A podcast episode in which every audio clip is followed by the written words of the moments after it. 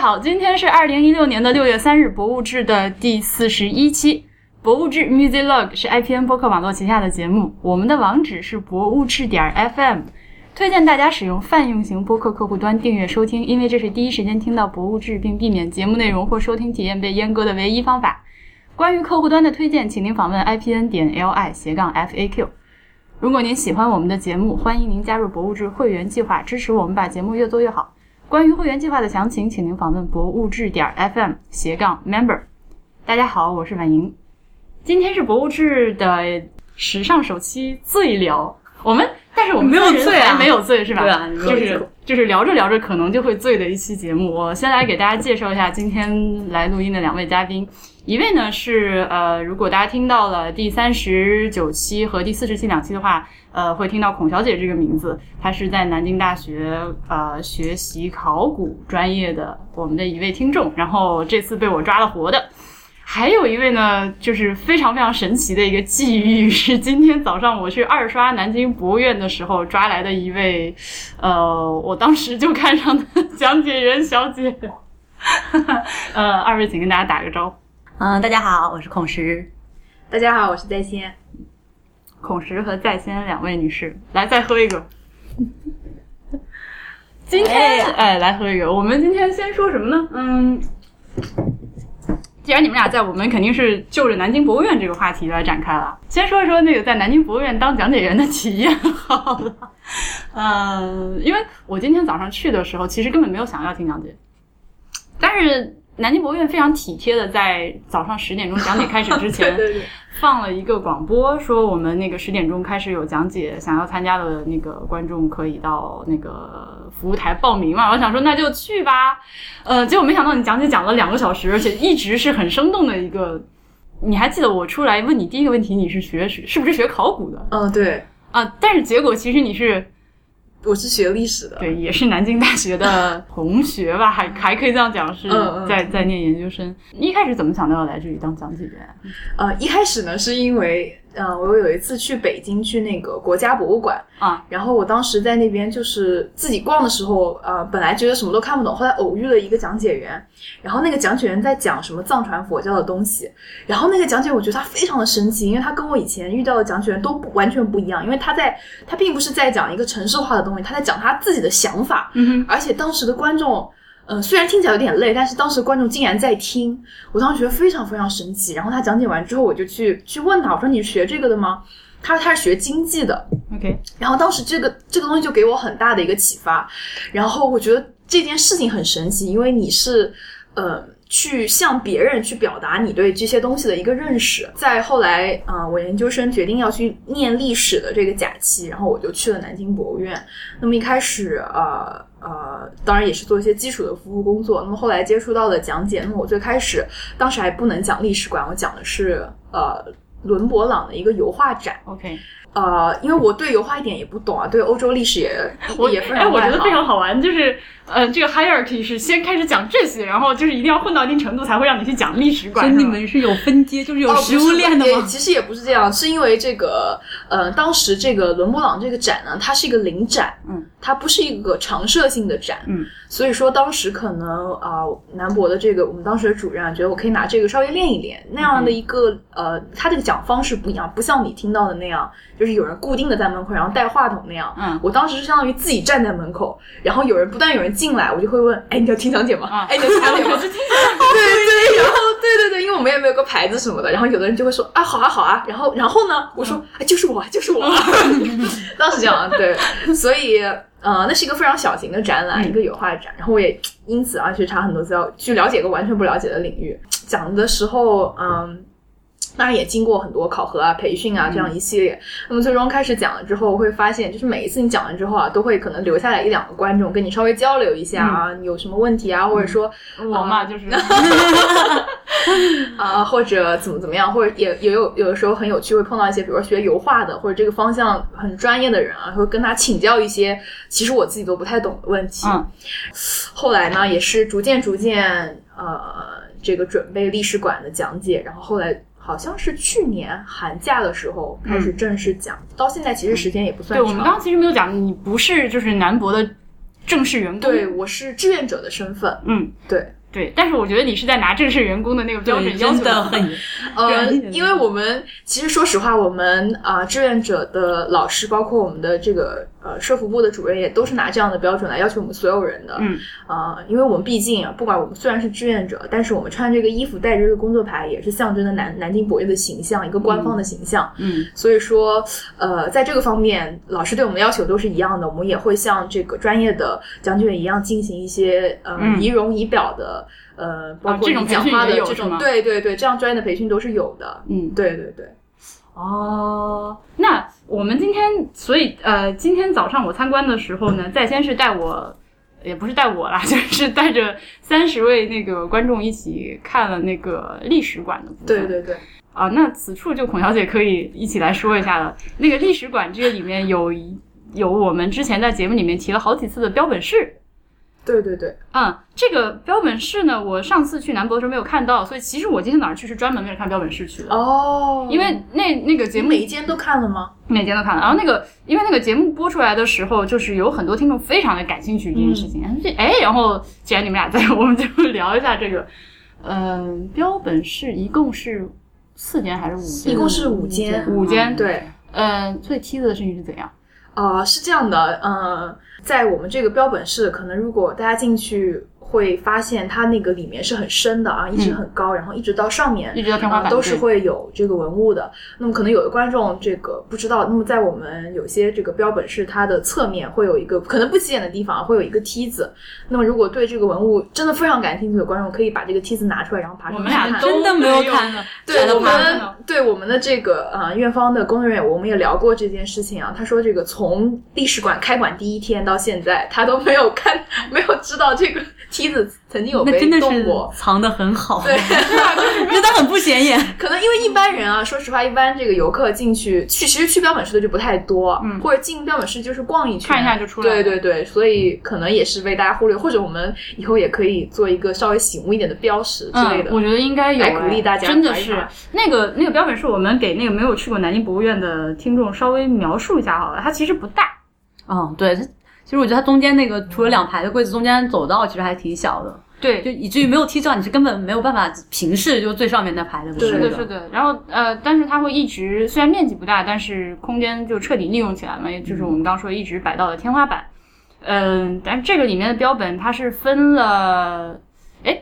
史前有吗？有有有有有的啊，那因为有今天有我们去的时候，史前的部分是，对，现在是最近是史前的部分在做文物调查，所以这部分是不开放的啊，那史前那个我没有看到，所以我刚想说四个来着。啊。嗯，进去之后，其实墙上还是蛮醒目的，有那个就是器型的分析图。对对对对对对对对，那个它这个用的呃，一般是就是目前我们学界上比较公认的，已经这个研相关研究成果比较丰富的，它会做一张这个图。嗯，对，像铜镜啊，好像就会有。对对，这进去的第一个就是有从嗯对这个地方那对个对分析图，所以大家如果嗯去到这个地方要看这个标本室的话，我。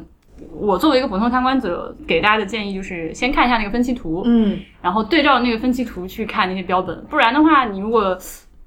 完全不懂的人去直接看那个标本，就觉得就是一堆罐子摆在一起。对。嗯，但是它其实呃，我们选用的主要都是一些。就是说，这个时期大量出土的，或者说这个时期的典型器物，能够代表这个时期，或者说人们呃经常去使用的这样一类器物。呃，所以说，如果嗯、其实我是比较建议，就是如果大家对某一个朝代的器物特别感兴趣的话，在你看了其他的部分，你还觉得有一些不过瘾的话，可以走进去看，因为呃，我们的展柜啊，虽然展品非常的丰富，但是它呃同类型的器物不可能摆很多，那么多，对对，所以说你很难可能看到一件器物，很难看到它前后的横向或者纵向的一个变化过程。嗯，那么如果你去这个标本室的话呢，呃，可以很清楚的看到它是按照考古学上我们说这种呃类型学的这样一种顺序来摆放的，嗯所以你可以看出它前后是怎么演变的，嗯前后的一个区别。那我先拐回来问一个问题好了，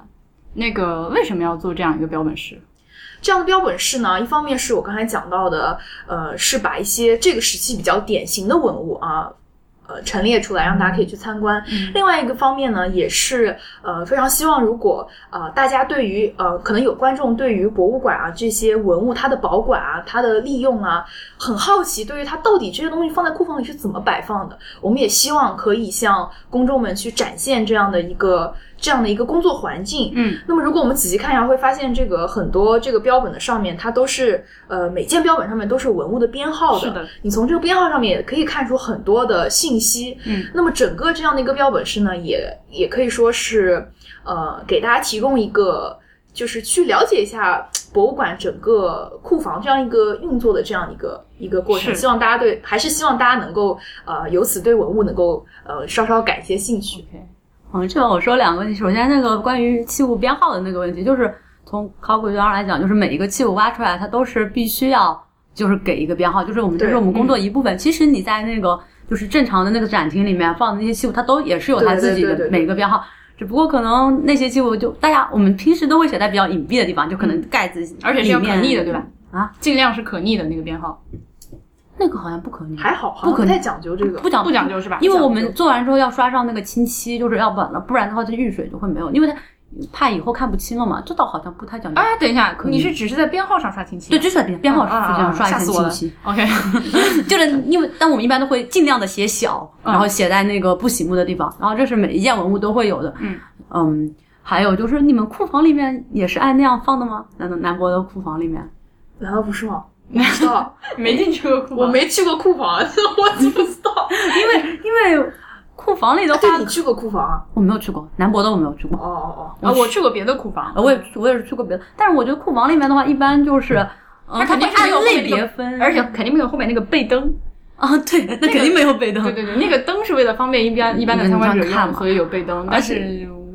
因为库房里好像一般是按它的材质分的吧，就是呃，陶器归陶器方，铜器归铜器方，然后大的归大的方，我小在的点归头，小对小的，方，因为就是呃，不同的材质它保存的那那个个条件条件不一一样样，对，所以你肯定不能说呃，库房里面也按照平常我们看展的，就是同一个哦，时期，对，然后什么样毕材质的竟也东是西一都放个在一有起。展览，所以我觉得做标本式的还是非常用心的，按照那个逻，就是它其实是那个器物发展演变一个逻辑的顺序给嗯你排在那里，而且它就是同一个类型的器物放在一起，我觉得这还做的蛮蛮用心的。就是对，就是。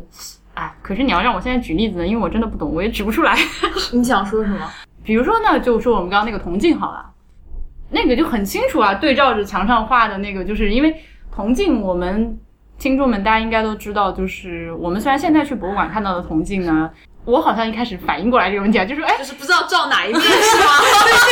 很多很多人都有这很个多人问题，这个问真的题这是个每一这次个必问我后来吧都不怎么讲就是铜必镜，我问刚开始讲铜镜的时候，大家都是想问不敢问的那个嗯表情，就一方面好像觉得这问题太不应该问了，另一方面真的不知道。 对对对，这个问题真的是基本上我们身边每一个就是不是这个专业背景的朋友都问过我这个问题。我对自己的智商感到非常的满 意，就是就是这个显然是因为它那个镜子，它是一面是给你照，就是平的嘛，然后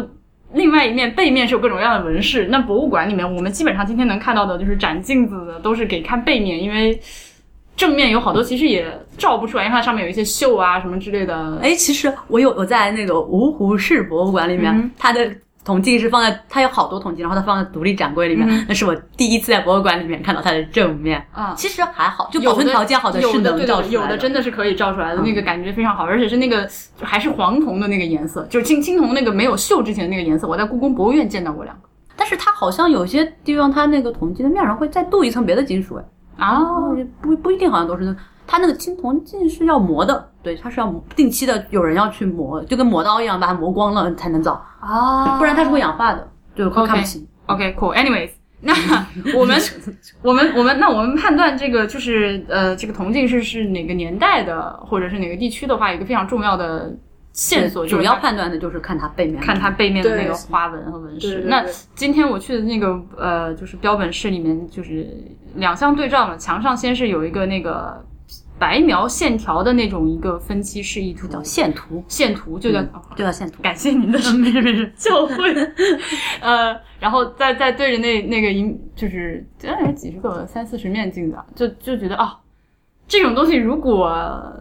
不是因为这个南博做的这样一个标本是放在这里的话，就是真是没有机会，很少能这样看到东西。 对，而且铜镜本身也是，它那个纹饰啊，其实走过去一般也就忽略了，那个纹饰看起来也不是很清楚，铜镜表面的纹觉饰。得它一般就是博物馆里面铜镜这种东西，要展就展一面，啊它不会就放一排吧。然后就对，你也没有地方去，可能不是专门做这个，不会去找，就没有地方给它对比嘛。那种对人啊对，而不且嗯过不过相比起来，我觉得南博还是在展览这方面比较注重这一点的，就是我们那个展柜里的。呃，文物一般都塞得很满嘛，所以像对，就是其九实无大 概。像这个你刚才讲的铜镜，在唐代唐代那一块铜镜，它大概就是有将近十面吧，嗯一起展对，出来的。南博还蛮多的。对，然后尤其是那个呃，像六朝时期的那个鸡首壶，嗯，它也是，我觉得它可能尽量想照顾到这个大部分参观的观众啊，就不进标本室的这些观众，他也会把一个时期比较这个器型的一个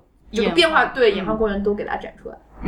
那所以这点就是比六朝做的好的地方。六朝那个虽然说也是就是同一个器型会摆很多摆在你面前，但是我们那天去看的时候，你会觉得没有什么对，那个它对就是对对按照它是按照那个颜色分的，这种分类也不是说不行，这因为分类嘛，就是它嗯有一个固定标准嘛，那它当然嗯分分出来就可以。但是怎么说，这种分类它可能对这个器物上有意义，但是在那个器型演变就是可能意义没有那么大从。学术上的角度来讲的话，对你会觉没得有这什么鬼？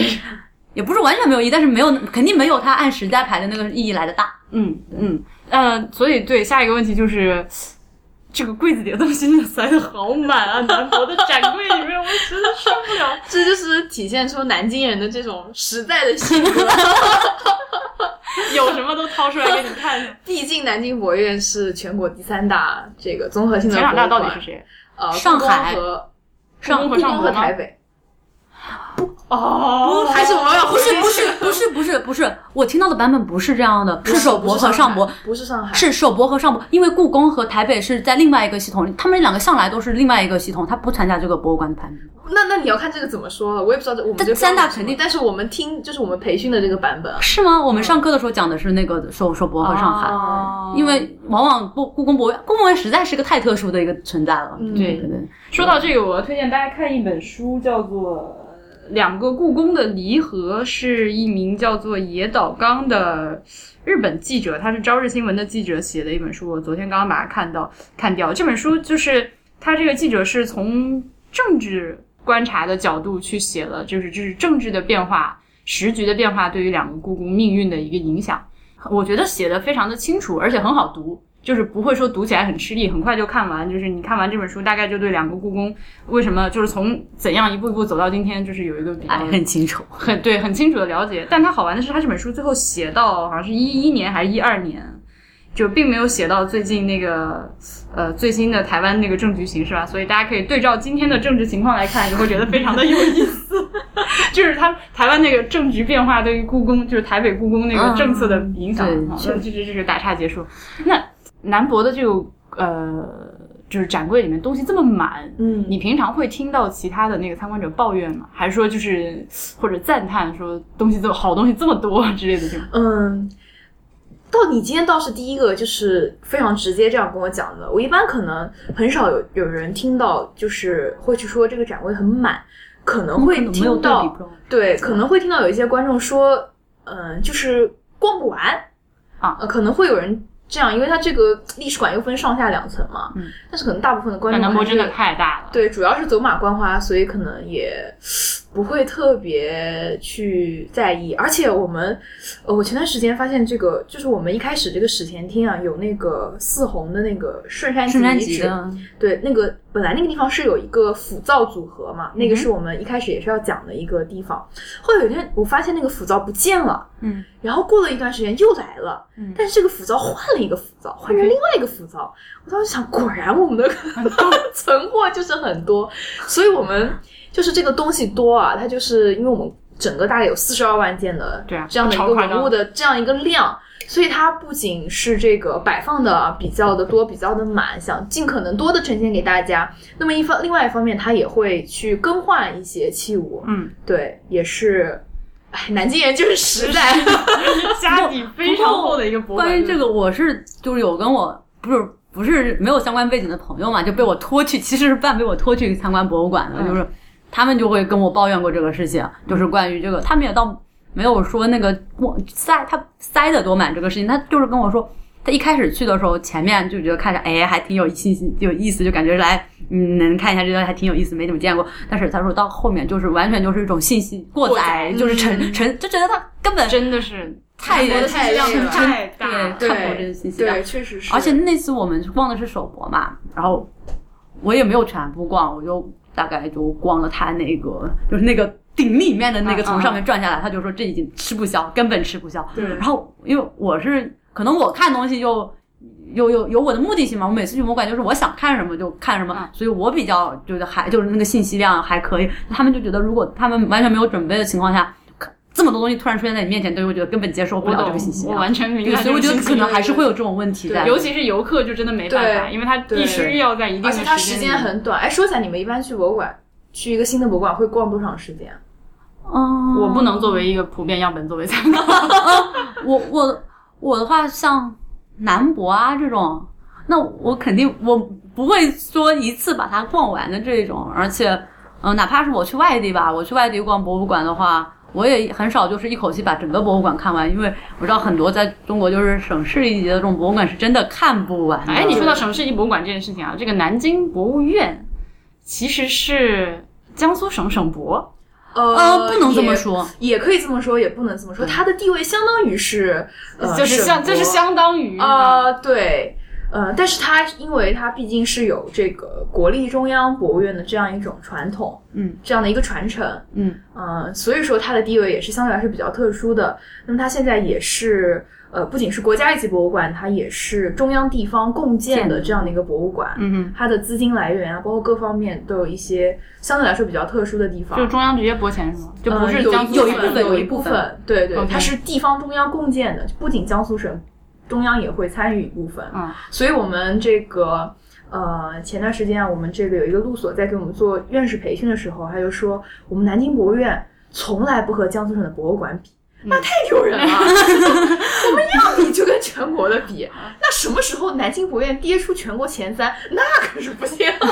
其实这个这个事所以情，这和我们整个南京博物院，包括所有的工作人员对自己的定位啊，也是从来不会把自己定位成一个地方性的这样一个博物馆，因为它有太多的这样的一个历史上的一个传承，包括嗯。这个在建国之后，我们虽然已经是呃这个国立南京博物馆，呃国立南京博物院，那么后来也是这个华东呃国立地两区次什么的时候拿掉了呃建国之后，五零年，呃一九五零年嗯？OK，对，然后后来作为一个华东大区的这样一个博物馆，那么呃也参与了很多江苏省很多的近年来的一些呃考古挖掘，所以我们对我们自己的定位一直都是蛮骄傲的， 对对，要做这个要做就做全国就最好是，最好的。对这个地方其实有不仅是博物馆吧，其实跟跟南京这个这个就是民国时候首都这个地位其实有很大关系。就是你可以看到，就是浙江，比方说它都是浙江大学。浙江工商大学、嗯浙江外国语学院都是这样的名字，然后在在南京就是南京大学、南京理工大学、南京对航空航天大学啊，对啊然后南京师范大学都是这么命就名的，是因为它原来都联是想今天的北京大学、北京对什对么对，的大它学，都是这么叫。像还有一个就是有南师大嘛，就还有一个江苏师范大学，它在镇江。 OK，它还有个江苏大学在哪儿？好像好像是好像是有江苏江苏大学，我不知道有没有。哎，江南大学，嗯、那是那个另外一个那学校我们就是说到这跟个历事史有情啊关系。呃，南京博物院里面不是还有两千箱那个故宫文物吗？对，对这个事情要要聊一下吗？我只是一时兴起啊，你 聊你聊，我没有那么熟啊，我前段时间才听过，还不是很熟。这个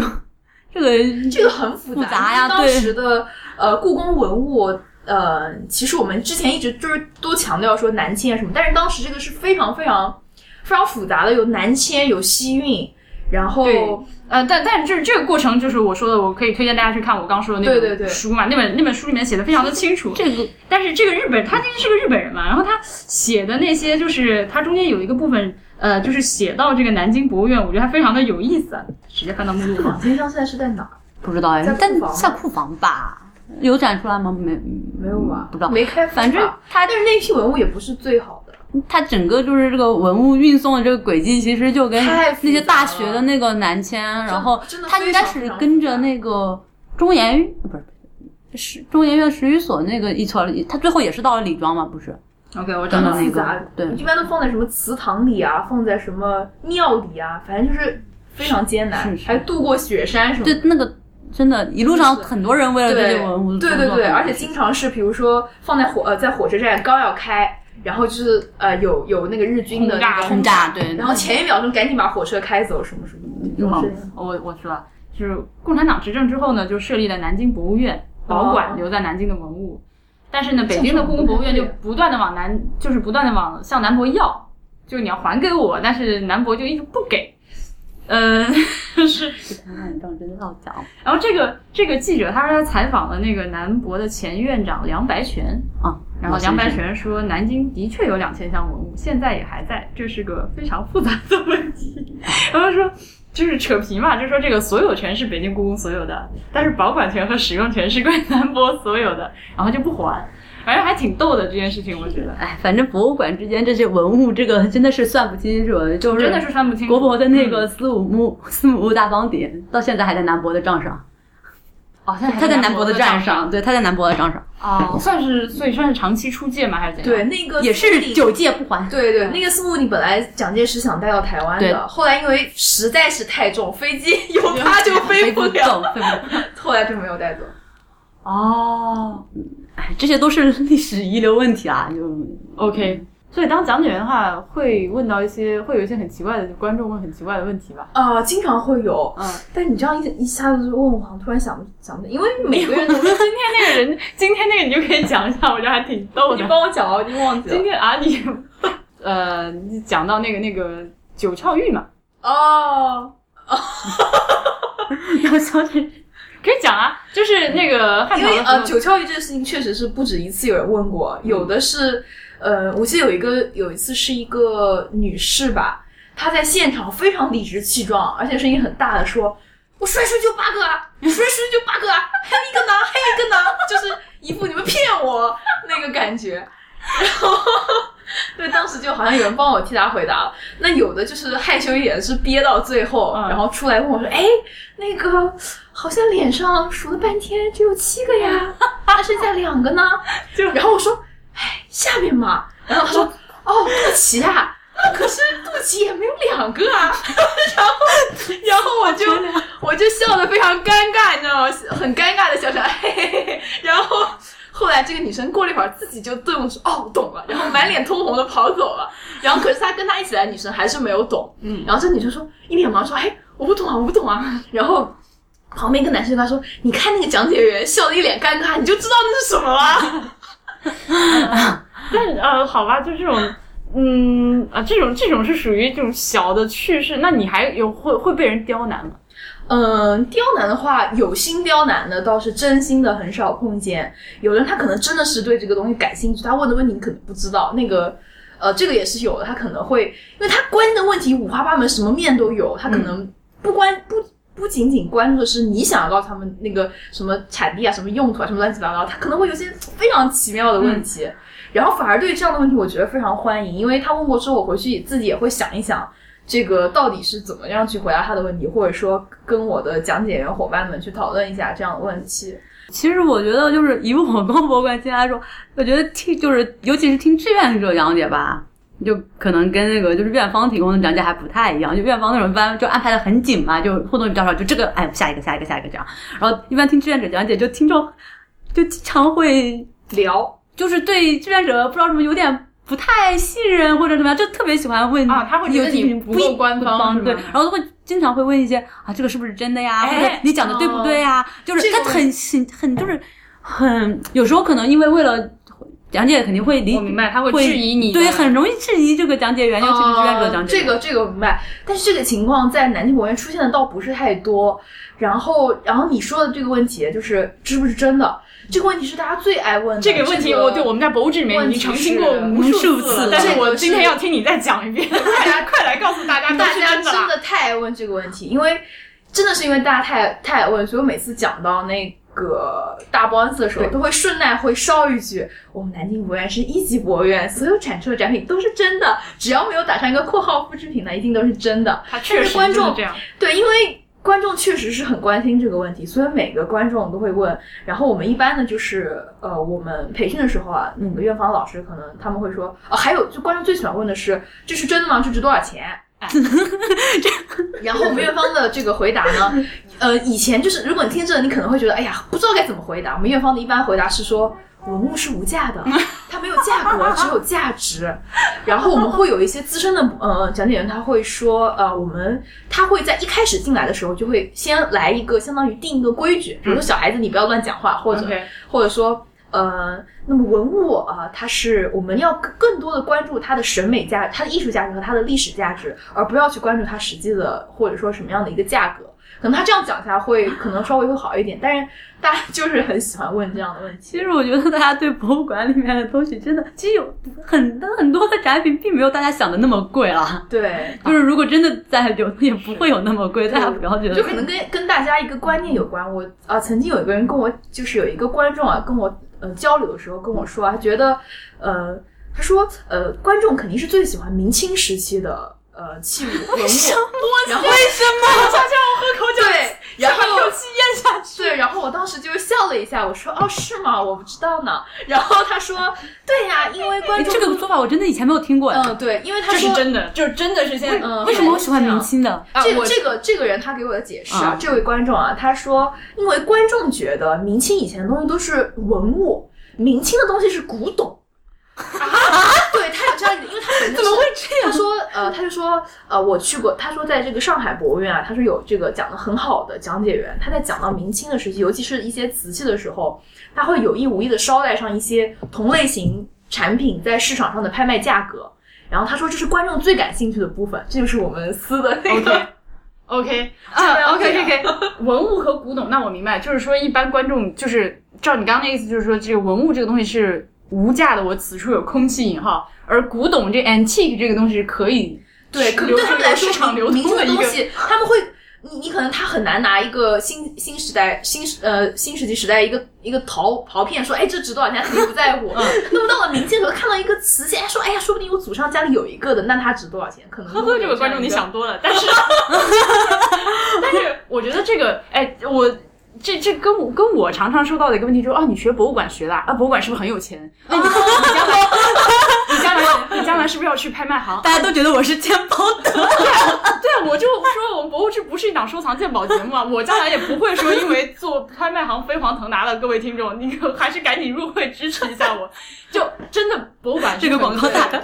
博物馆是很穷的。嗯，然后我但是就近近也年来不越能来越说好了博物馆穷吧，但是博博物馆穷和富跟你跟我没有什么关系，跟我没有关系，跟我们任何一个人没有而关且系。博物馆是不可能把它的藏品拿出去卖的。对就是这个东西我收进来了，它就是一个真的就是无价，对，就是它没有没有市场价值，没有什么没有价市值。场价值。但问题是，大家常常会博关心这个物馆会去问题买买东西啊，会。对，但是会会去在买东西。先先先先说那个嗯，，好好，但这些年大家会关心这个问题，就是尤其是明清的东西呢，一个是我觉得是俩，一个是这些这几年在拍卖市场上这些东西非常好卖，对大家都耳熟能也详是有，这个各种什么乾隆粉彩啊对，蟠桃，而且还有一些这 种什么穷鉴宝怕鸡节缸杯目各种各样 的鉴宝节目，对 吧？然后呃那个什么，你知道要最了不起还知道个元青花大罐，就觉得自己还挺有文化的。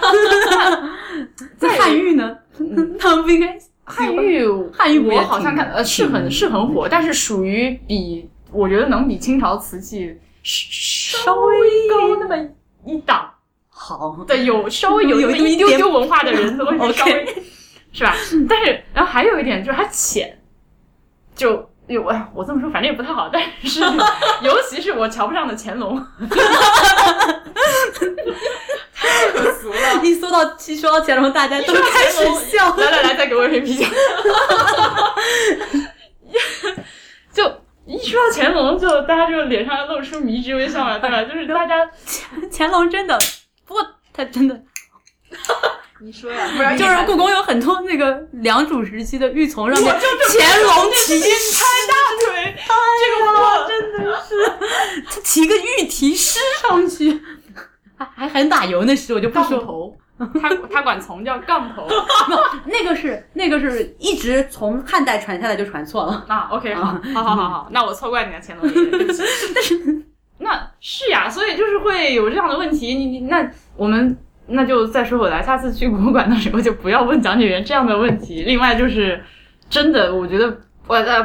请我大们家也不要问考古专业的同学这个问题。对，这也不要问博物馆谁有多远的同学。 那可是，呃，我觉得就是正规的博物馆，它这点公信力还是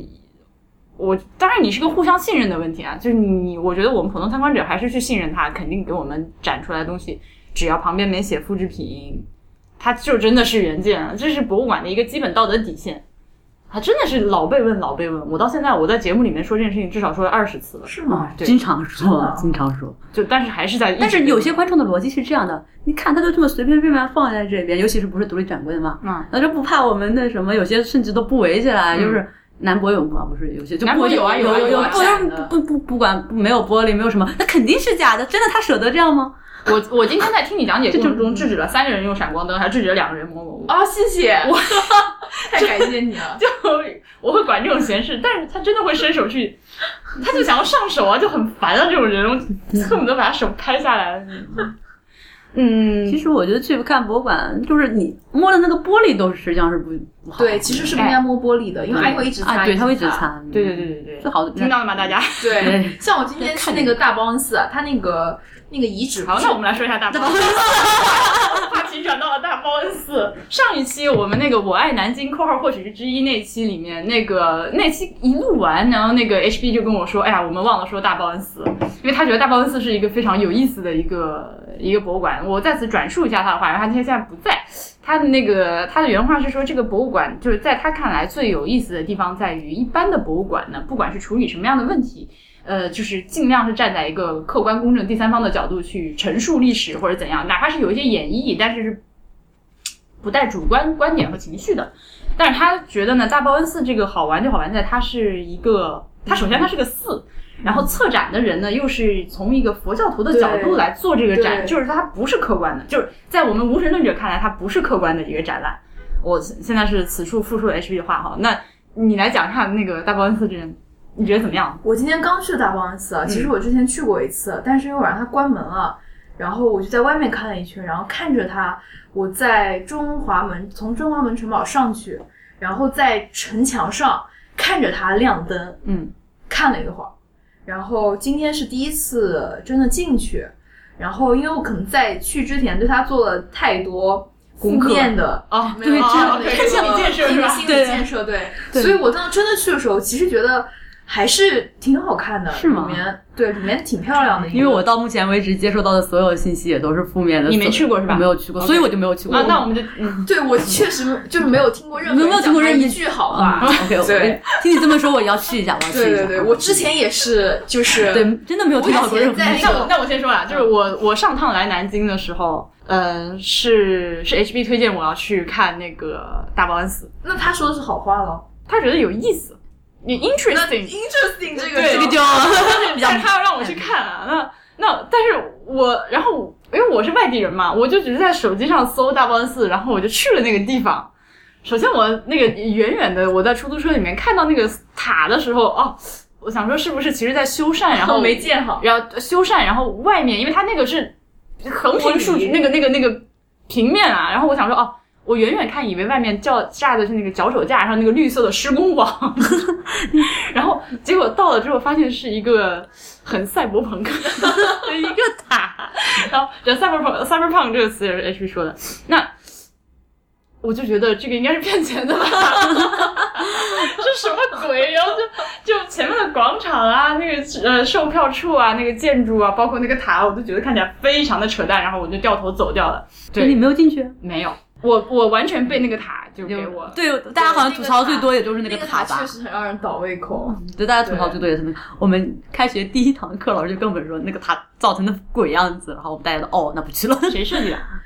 我不知道哎哎，是谁设计不知的？道反正这件事情跟夏夏夏老师还有点关系。所以你觉得里面展还不错？里它面展示在什么地方？它就是，呃，我觉得那个遗址的那个部分还不错，嗯，它也是一个现在的很多遗址都是那样，就是一个复原型的遗址，就是上面罩一个透明玻璃，然后哦很直白的，就是展示给你看，然后说明一下，比如这个是暗渠啊，这个是以前的水井啊，它有这样一个部分。哦，所以它不是照在那个塔下，就现在那个塔不是在它遗址的远上面，啊是挪开了。挪开了，挪开了，哦那个塔只是那整原个来的塔基还在吗呃塔就没有看到，我进去看到的是那个里面的那个天王殿啊， ？OK，包括其他的一些店，然后呃，然后又有那个长廊，两个长廊的这样的一个遗址，嗯，然后底下都是一些地基这样子，这进去是一开始的部嗯分，然后会有一些文物，就是地宫啊，或者说一些什么，那叫阿阿阿育王塔是吗？阿育王吧，没关系，阿育王塔无无所谓了。嗯、就是一些你具体的东西，然后它地宫也是原址，啊呃，地宫是原址，哦地宫是原 OK 址，对对对，地宫是一个独立的。啊，然后地宫出来的话，然后去地上宫好像地宫的展品挺神奇的，是吗地宫的展品是一个感应舍利，呃，我们的听众里面如果有佛教徒的话，请不要感到有任何的有冒犯，我们是纯粹从一个讨论展览的角度来讲这件事情。就继续，哎，你讲，你刚才讲佛教徒，我觉得这个大观寺啊，就是它虽然它那个设计是有从一个佛教徒的呃那样一个立场来设计嗯的，但是它整个人啊没有任何，我觉得一个比较算是一个优点的地方，就它没有什么压迫的地方，就是你一个也可以 哎，你怎么会觉得看很舒服佛教就会压迫嘞不？是压迫，就是啊，OK，OK，你我明白你进的意思不是啊你他进给你灌输进大教堂，你也不会觉得压迫我吧懂？但是我懂你能立马的感受到一种精神上的一宗教种氛围东西，对对嗯，它给你的那个呃那个感觉不太重，因为它设计感比较强，嗯，它有一现个代的那种，对对对，哦那么它的那个遗址上面，它可能也会放一些灯。嗯那种灯都可能比较现代化，就是会冲淡那样的一种感觉， ，OK，啊，对，所以我觉得这方面做的还是比较好的，它那个艺术性可能强过它的那种表宗现，教感对宗教感，对，嗯。然后但是那这个感应舍利呢？我刚刚听到这个故事的时候，嗯大概就是这样。哦，然后还有一个这个，就大概那这还样是挺但有真的设计感的，对那对对对对对对，然后然后那个舍利的话呢，如果我知道我今天晚上录这个，我会讲到这个，我就好好仔细的参观一下。但是我逛的很粗略舍，舍利是原来放在南师博的那个吗？我不知道是不是哎应，该我是都吧没有，我都没有那个最重要的文物啊，我了解的是最少的，嗯因为它。在那个宫里面搞得很神秘，你知道嗯吗？所以旁边有没有解释、没有说明，你搞不太清楚，就是反而，嗯，也没有人跟你，也没有遇到可以讲解的或者怎么样，反而是我最没有太搞 OK 明白的。那这个大报恩寺塔里面不是大报恩寺，就是出它是包括塔和那个展厅两个部分。塔地宫 OK，展厅哦，三个部分。那它里面主要的展品是什对么？，哎我也想问这个。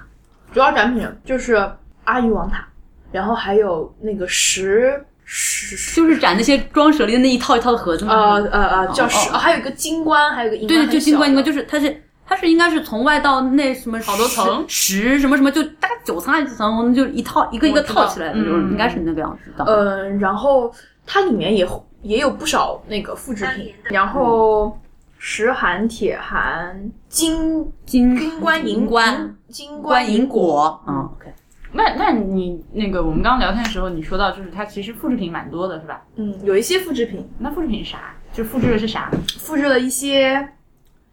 那种佛佛教用品吧，嗯，什么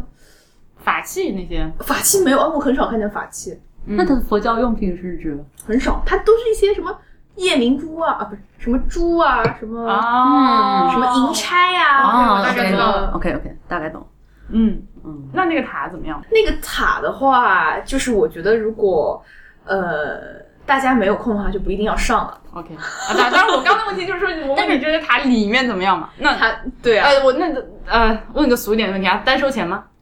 不单收钱。哎，这个还挺神奇啊！我你看像一般的其他的那些景区，我觉得如果你要就是是包括教堂，你还想上塔，我还要它单给里钱。面什么都没有，而且它的顶是封应闭该的。是因为它那个塔是整个后建的，不是古建筑吧？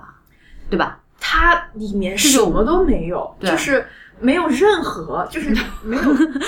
就是上你你哎，你上那个，你上那个塔能看到那个南京的城南的整个形 能，但是有什么好看的呢？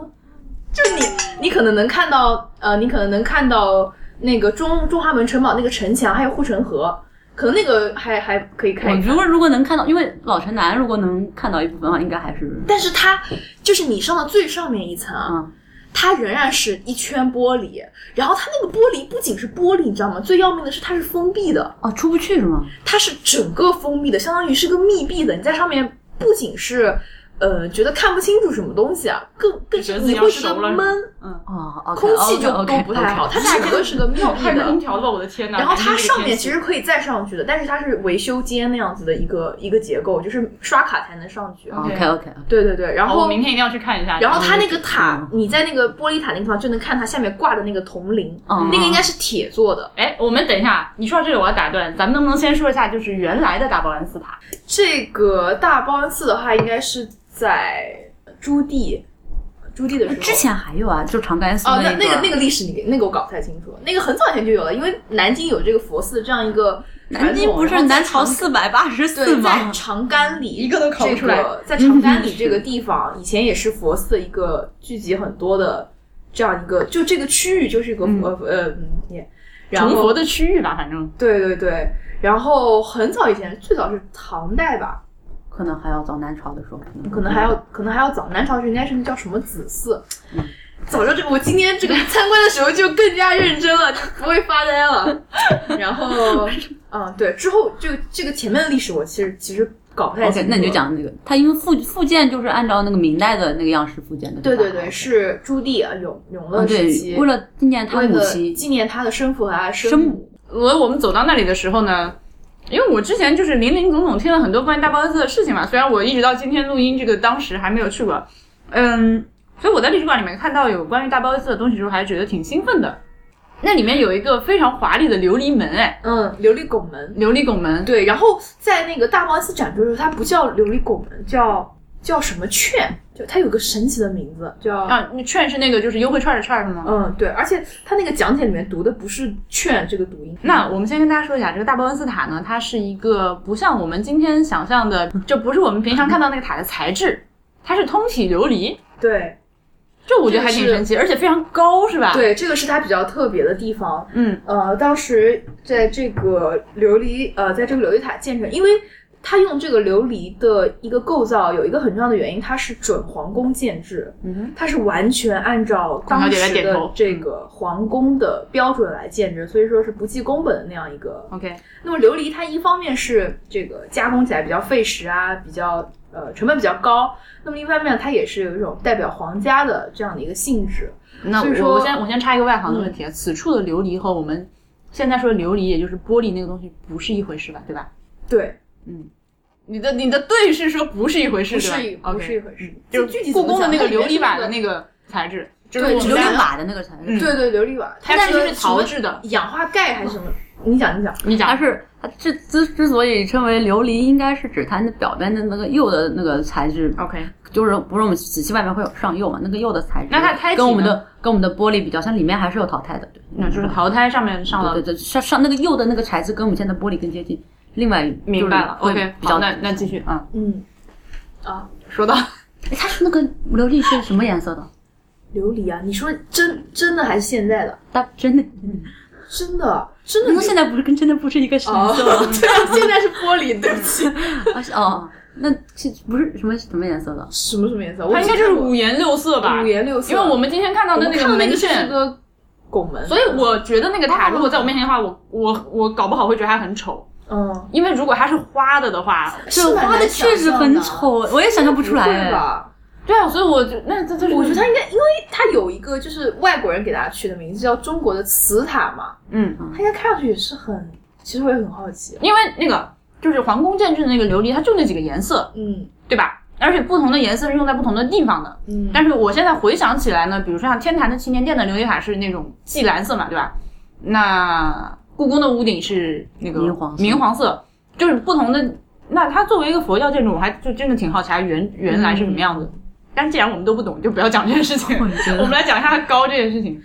对它很高，具体高度我忘了，但是放在现在差不多二十六层楼那么高。好夸张啊！对，非常高，在当时天可以说是呃南京的一个像现在的紫峰大厦一样的一个地标性的一个建筑，在嗯当时的城南，任意任意一个角落抬头都是可以看到这个大报恩寺塔。二十六层楼高真的太夸张了。，对，它也是呃中国古代建筑史上有明确文字记载的最高的建筑物之一，确实是非常高的。嗯嗯，而且还有什么铜铃和点灯之类的。，对你看我它，听讲解听得懂 了。它屋檐会有挂那个铜制的风铃，它所是以几角的？八角还八是角吧，八角八角的，八角的，啊对，所以风吹过去的话，还会发出非常悦耳的声音。嗯，但是现在复原的那个铜铃，啊之前我师兄跟我说，哇，那个之前是混混凝土钢筋混凝土做的。我师兄跟我说，他说，嗯、风一吹那个声音，感觉佛都要 哭了。我能看到你现在脸上的表情啊！我我想那得多大风能把那混凝土钢筋混但凝是土我给吹今动天去，我进去看了，我觉得应该是铁，嗯 OK 应该是铁嗯黑色的那片种铁，对，应该是铁片。嗯嗯然后它其实你是很铸清铁楚的呢嗯能看到的，就是你上去以后，它屋檐会出来嘛，然后有一个那样一个通道，那个通道应该就是呃能有一个人能过那样一个宽度，然后下面屋檐上挂的一个那个那个那个东西有一个门，我我相信是可以，就是人可以进去维修啊，或者嗯是擦拭啊，或者是都是可以的，有这样一个操作间，一个空间。然后下面挂的是那个铃，那个铁质的风铃啊，吹起来真的是不太好听，嗯，那个声音，呃，就是它很不整齐，嗯，感觉很很乱，嗯，而且声音也比较小吧，然后那个 OK 铃也比较小，所以你不太好看。也是现在今天城市嘈嘈杂比较多一点。我也是如果是也是古代的话，就对一整个二十六对对栋，而且二当十时六的层那楼高的样，一个塔，当时那样一个佛门圣地，肯定整体是很安静的，嗯不像现在这样游客也很多。嗯，嗯， 而且它还可以点灯。我觉得你今天讲点灯这点，我觉得还挺屌的。就这段也会播吗？屌，这个是可以，为什么不可以？哦，呃，九层塔点过去要点很久，呃，不是啊，就点很久吧？对啊，什么叫点很久？就就是是你挨个把灯点哦一遍都要对点很久它。是有呃，它是有专门人负责这件事情的。它嗯晚上、这个大邦斯塔，它的晚上，因为它是有为黎明祈福的这样一层意思，所以它在晚上，嗯、周围大概是有一百四十四盏油灯，然后一到嗯晚上就会被点亮，然后是有专门有一百个。呃，左右的这个童子是专门负责这件事情 OK 去换灯啊，然后每个晚上都要值班，轮流的去换灯啊、捡灯芯啊、换油啊这样我子去，所以这个耗油量也是100个一百个左右，对对对 OK，对，当时它也是一个皇家寺庙嘛，不计嗯功反正德养得这起嗯样，反正养得起，所以它这个耗油量也是非常惊人的，一个月可能大概要用掉一千五百二十斤的油，嗯，真的是很夸这张。个对话很重要很有钱，嗯所以后期可能也维持不下去。我想到了《西游记》里面扫塔变契约那个奔波霸和霸波奔，对不起，然后再喝一口。嗯，那所以大报恩寺我们就说到这哦我可以里说一说它是那个怎么被毁的，啊，对对对对对对对，这个是非常重要的信息，你要不要讲？嗯，那讲吧，我觉得这个其实是挺可惜的，就是就是主要是呃，在也是主要是毁于太平天国的战火啦。当时这个呃，因为呃，当时的太平天国这个天津事变啊之后，有一系列的这个内乱。然后里面有什么石达开出走啊，然后又是韦昌辉跟石达开啊怎么怎么样，嗯，然后那韦昌辉就内插，对，就担心这个敌人会占据呃大报恩斯塔作为一个城南的制高点嘛，所以在这个抢先，然后在大报恩斯塔下面埋下了这个炸药，然后将这个塔身整体就炸毁了，所以是很可惜的。嗯嗯，其实也是，如果呃没有就是地宫出土的那个舍利啊这样一个契机，我觉得大家可能包括南京政府啊或者一些也想不到要去重新弄把件这事个情这个事情做起来，因为这个事情确实挺久远了，但是它以前但我觉得他名气一直都很大呀，对，嗯他就，因为它毕竟是呃被称为当时是被称为是呃中古七大奇观之一，嗯，对，和比萨斜塔等等都是并称的。因为当时在很多呃外国人来到南京之后，对南京这种见闻的记载中啊，很多图像包括文字的记载，不是图像就是画图，啊啊，他包括没有照片是吗？呃那个没那有个年代照没有片了没有，就是有哦画哦图哦，。后来哦哦后来没有哦哎没对没有有没有照片没，有我是没可见能过是，我可能没是见过，没有的对嗯，按道理来说嗯这样的这样的记载是很多的，所以说大方萨也是一个声名在外的很多介绍，呃，包括我看到了一些英文著作来去介绍呃中国的，比如说呃佛教文化或者说祠塔塔等嗯等里面、都会提到这个大报恩寺，包括很多日韩的学者到南南京来都会点名想看这个地方，嗯哦他们在他们心目中就感觉提到南京就会想这个东西。嗯，嗯在明代是非常非常有在东亚名的圈都嗯名气很对，因为南京它有一个这个，就是有一个，就是说在当时很多定可能定都那段时期，主要是定都在南京的那段时期，很多外国使臣啊来到南京，他会先在就是从水西门那个地方来，包括朝鲜的一些使臣，然后他。住在哪儿我记不清了，朝天宫还不知道是哪儿。嗯先在那边歇息一下，然后学习一些礼仪啊。我一会儿见到天子要怎么怎么样，所以很多人就是来南京游历，在那个时候，他们会去看这个大报恩寺塔，所以对大报恩寺塔留下那种非常那样一个非常崇拜的那样一个印象，所以他们回去再去传授这些事情。嗯所以在大报恩寺塔，我觉得在海外的影响也是，对在当时的海外啊，很多一些、呃那个叫什么，就是那个国那叫什么国，诸呃分腐藩国呃、藩属国藩附属呃附属对国附属国这样的， 哇，我真的嗯学历史，影响是很大的。 ，OK，那哎，我也是，哎，今今这太平天国真的是因为，太平天国对南京的影响真的非常常大，但是我们小的时候，呃，历史课本里面太平天国是比较正面的，正面的一个东西，对。但是现在农民起义就自己稍微大概知道一嗯点，就是到底发生了什么之后，就觉得是妈的，不要再骗我了，教科书就是对那种，感觉。像我的有一个老师，嗯，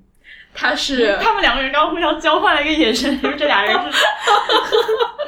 他 其实是同门他是宜兴人，嗯，那么他就跟我们讲过，他从小的时候对于太平天国的记忆，就是他，比如说他爸爸，他宜兴当年受这个太平天国其实是比较惨，损失比较惨重的这样一个地方，然后。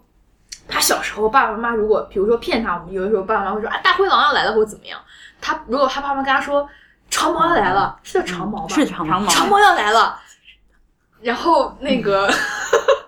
长说长毛要来了，然后家里他们就会吓得就是觉得非常非常可怕，好像是一件非常非常恐怖的事情。所以他所到之处，包括我前段时间去看了那个唐子街的太平天国壁画，嗯，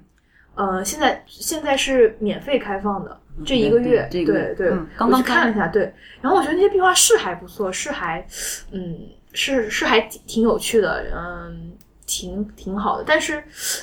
毕太平天国这个东西毕竟是一个，嗯，不是士大夫或者说一个文人阶层那样的一个东西，他对文化的那个感觉是很没有敬畏心是吗？对，是比较的。对，所以说他在南京做的很多事情，包括对明故宫，嗯呃，把很多明故宫里面的宫殿里的很多构件都拆回去，去装修自己的房子，嗯，然后确实也对南京造成了一定上文化上的这样的一个破坏，其他方面我们暂且不论。啊，但是南京这个城市真的就是命途多舛的，嗯对、对，嗯是是，就是不已经不光是近现代史啦，就是对从古至今，对对对，我觉得南京非常，他所以你讲他风水好的时候，我是呵呵的，你知道吗？ 它有一个就是，我觉得可能南京人现在这个性格中可能也有这样一个部分，就是那种斗大师啊，嗯，就是多大事儿啊！就是我们什么没见过， 有这样一种城市性格在里面。因嗯为南京它的它它这个起伏啊，不像怎么说，比如说北京啊，它是呃前面一直很普通，后面逐渐逐渐地位增高，或者是这样，它的变化是非常起伏的。嗯，一会儿上，一会儿一会儿非常就是地位很高，一会儿又被打到很下面。嗯，然后历代这个统一的王朝对于南京，他心里的感情都是非常复杂的。因为南京是分裂的时候南方最好的一个，嗯嗯，这样就是每一个统一王国，就是呃统一王朝对南京都会进行一个压制或者说打击，所以南京比如六朝时期非常非常的繁荣，那么到了隋唐时期，南京的地位一下子就变低，嗯然后到了这个呃这个明清时期也是受到一段时期的。这样的压抑，所以说它的地位是很起伏非常非常的多，所以有一种看尽繁华，然后这样的一 种就老子无所谓了。对吧？是啊，就是有这样的一种城市性格。嗯，嗯，啊，真的是。嗯，我要打个岔，就是有个问题，就是南唐时期的那个俑，嗯，嗯、是因为怎样的原因比唐朝？就是首先我们可以 establish 一个事实，就是它确实比唐朝的丑太多。嗯，不如唐朝这是肯定的。对，嗯发生了什么？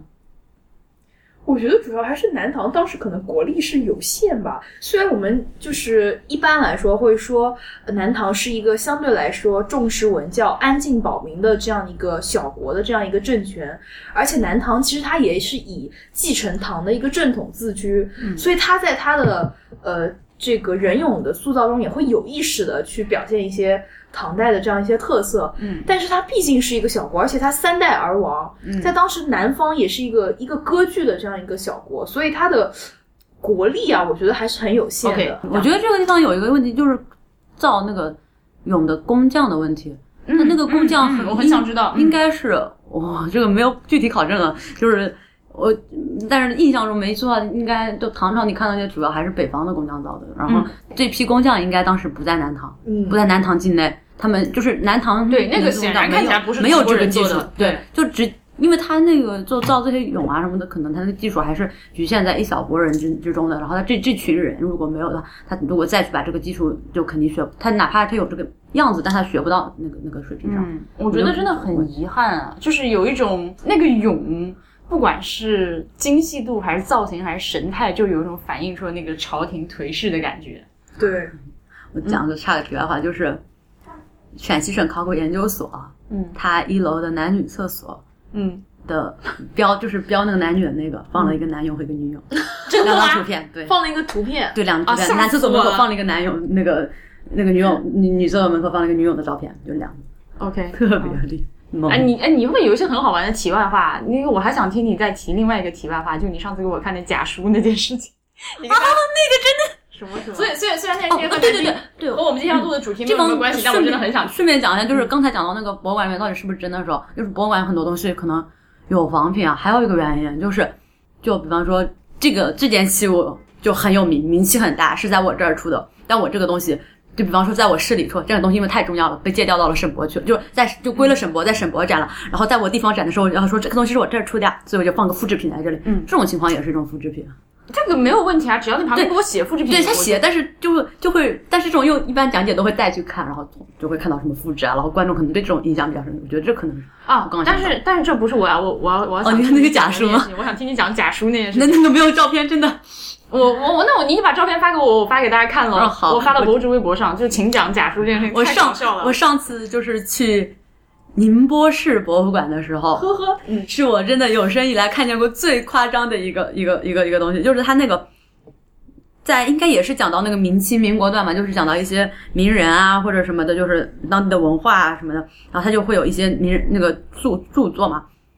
不是有什么王阳明全集，就是因为王阳明是那个嗯宁宁波余姚人嘛，然后他就有个，比方说有个王阳明全集，然后他就是那种做的非常假的那种伪线装书， 就是封面上你看到的是一个线装书的形式，就是边上有那个线装嘛，然后他在写标题的地方用了，什么娃娃哎体，，对，还对是摇对旗对之类什么的这种对，或者是什么幼园，我记得还有个幼园题，就写上了王阳明全集五个大字，然后就这么一摞，而且他所一排一个一个一个一个那个柜子里面所有的假书。都是那样的，他居然把那个叫展品，然后他就是他就是打了个封面，然后里面就是空的，肯定是空的嘛，对吧？然后就那样的拜放托大家，如果下次去看博物馆的时候看到这种屁东西，千万要把照片拍下来发给我。我就丧心病我说他有必要给他放在玻璃柜子里面吗？ 真的 是，而且当时我在整个展馆里面看到了起码三处，起码三处， 对，真的是那个图要发给大家看，太精彩了，就我是看看还在不在。博各位一乐，真的是太逗了。那我们最后再讲一点别的什么事情？ 嗯，其实我还是蛮想聊一下那个南博的那个建筑，因为这建筑还是挺有东西可以聊的。请讲。嗯，就是，嗯，它南博嘛，它原来不是是中央博物院嘛，就是它造的时候，现在我们看到就是它一馆六一厅一院一院六六馆的嗯这个形式，是在一开始它就是规划的，就是虽然那时候没有六馆，是三个部分，自然自然、人人文文和工艺工艺，对工艺这三个部分，但它也是现在这个造型，然后当时是分了几期工程嘛，然后现在到在解放以前，就是抗战之前，就只造了一期，后来就是我们现在看到那历史馆的那个部分，然后后来是因为抗战嘛，就停工了。对，我们现在看到历史馆就是以前人物的人文馆，对 OK，而且它是那个梁静植设计，但是是经过那个梁思成、梁思成和徐静植、呃徐静植设计，然后是梁思 成修改，梁思成和刘刘真真修改的。嗯然后它那个是一个仿辽代的大殿，嗯就这时候大家都会觉得很奇怪，南京跟辽代没有半毛钱的关系，为什么会放一个仿辽的大殿在那边？嗯因为那个其实辽代建筑风格还是挺明显。就当时是这样的，就是原来设计的，就是徐静植设计的是一个明清的那个形式嘛，嗯就是跟南京很多的地方建筑都是一样的。然后梁世成看到觉得啊，我们中央博物院应该体现出就是我国建筑的那个精华精华，然后他就觉得嗯，就是要找一个最早的。然后当时他还没有去山西，还没有看到佛光寺东大殿的嗯就嗯此处有人然后他就那时候他关就是看过的只有那个 那个天津的那那个辽宁的义县奉国寺应该是哦，就一年义县奉国寺大殿，他就是照着义县奉国寺大殿 哎，设不计的是那天个。津的那个蓟蓟县，不是不是不是独乐寺吧？不奉是国苏寺，勒斯，奉国寺，奉国寺，哦然后是照着那个奉国寺设计的那个，嗯他那个大辽代的大殿， 所以所以就 OK，然后后来是呃，当时我们现在最近的一次扩扩建是一二年嘛，嗯然后一二年闭馆扩建，然后到一三年，然后现在那个什么数字馆、民国馆那些都是这个时候扩建的时候产生的，然后还，但是他在之前八十年代的时候还造过一个艺艺术馆术馆，所以那个也是基本保留了那个原嗯艺术原馆当时也是个非常大的工程，嗯，然后呃，基本上还有一个就是它为了保持就是周围那个天际线嘛，所以它在扩建的时候，所有的都是往地下挖。所以我们现在看到展下厅都沉是广场是吧往往下走的，都是就是因为它会保持那个大殿的那个周围的那个天际线。 OK 此时不得不吐槽一下边上那个那么高的维京国际酒店。啊，是 那什个么真什么的，维京国际酒店就隔壁那个，呃， 那个也是这块区域唯一的一个高层建筑吧。啊啊对，其实后来这个有没有这改片区还是为了保持那个到中山那边，因为它边上就是中山嘛，就为了保持那个天气站，不知道为什么会多出来那个东西，但是 OK 整整体还是挺好的。嗯 OK 而且那个就是，如果大家以后有机会去南京博物院的话，可以留意一下那个我们新建的特展馆的那个外形，它是一个玉琮的造型。嗯嗯对对对，我以前我以前讲到玉琮那边都会带一句，它嗯那个造型是一个玉琮。嗯，我要再插一句花边儿是今天南京下雨嘛，我上次也是就是下雨，然后今天我去领票的时候，早上去那个领参观券儿的时候。那个那个领票大厅在里面在漏雨，啊真的、漏的特别可爱，那个场景特别的你是浪漫在哪一个厅领的票？就是我是进进门左左转那边个游客中艺心术馆啊，呃，你在游客中心领的对票。吧？对嗯嗯，然后那个，但是它它里面不是有个天井嘛，然后那个沿着天井一一圈是吗漏水，然后就大概有七八个保洁阿姨在那边就是那个疯狂的接水，如果这样 的话，我觉得它可然以可以在那个地方挖一个饮水水其槽，实这样它 挺不挺棒光的。是 那一圈，它有一些、啊有一些 random 的地方，啊，right 然后 然后那个那个天井的中间有一个服务台，对吧？中间有个小，嗯中间有个小姐，那小我要夸一下小姐长得好漂亮。如果你不小心听到节目的话，我觉得你很漂亮。那，anyways，反正我就是过去问了她一些事情。然后我就观察她，她一直非常担忧，没有，她淡定就非常担忧的看着自己头 头顶的建筑，就觉得拜托不要看她来这样的表情。我还以为他们应该也很淡定的在那 边，就是他很担忧，保洁阿姨都很就在那边担忙不心迭，的，对，就忙不过来嘛。但是他因为就站在那个漏水的中间，所以他，呃，好吧 你这样的话，是不是他们又要被查了？建这个工程，我我哪天要真的有那么大影响力，讲这话就要去被查一波。好，那我们就非常感谢二位今天来就被我因为一种神奇的缘分抓到一起录的节目，再喝一口酒。此处应该有打嗝声。此处应该就是大家能听出来，其实拿的是那种罐子，就是没有那个叮的一声。呃，那本期的博物志就到此结束。博物志 Music Log 是 IPN 播客网络旗下的节目，我们的网址是博物志点儿 FM，新浪微博是 at 博物志播客，Twitter 和 Instagram 都是 at 博物志的全拼。我们还有 Telegram Channel 和 Telegram 的听众群，微信群虽然也有，但是我本人不在，所以你要围观我的话，还是来 Telegram。呃，如果您想入会支持我们，请您访问博物志点 FM 斜杠 member。呃，如果您有任何的意见和反馈，请来信到博物志 at ipn 点 li 这个邮件地址，这是我唯一鼓励大家和我沟通的方式。最后，我还要欢迎您收听 IPN 播客网络旗下的其他几档非常精彩的节目：《一 T 四感》、《未知道》、《内核恐慌》、《太医来了》、《流行通信》、《High Story》、《硬影像》、《无次元》、《选美》、《地下观》、《风投圈》和《时尚怪物》。拜拜。拜拜。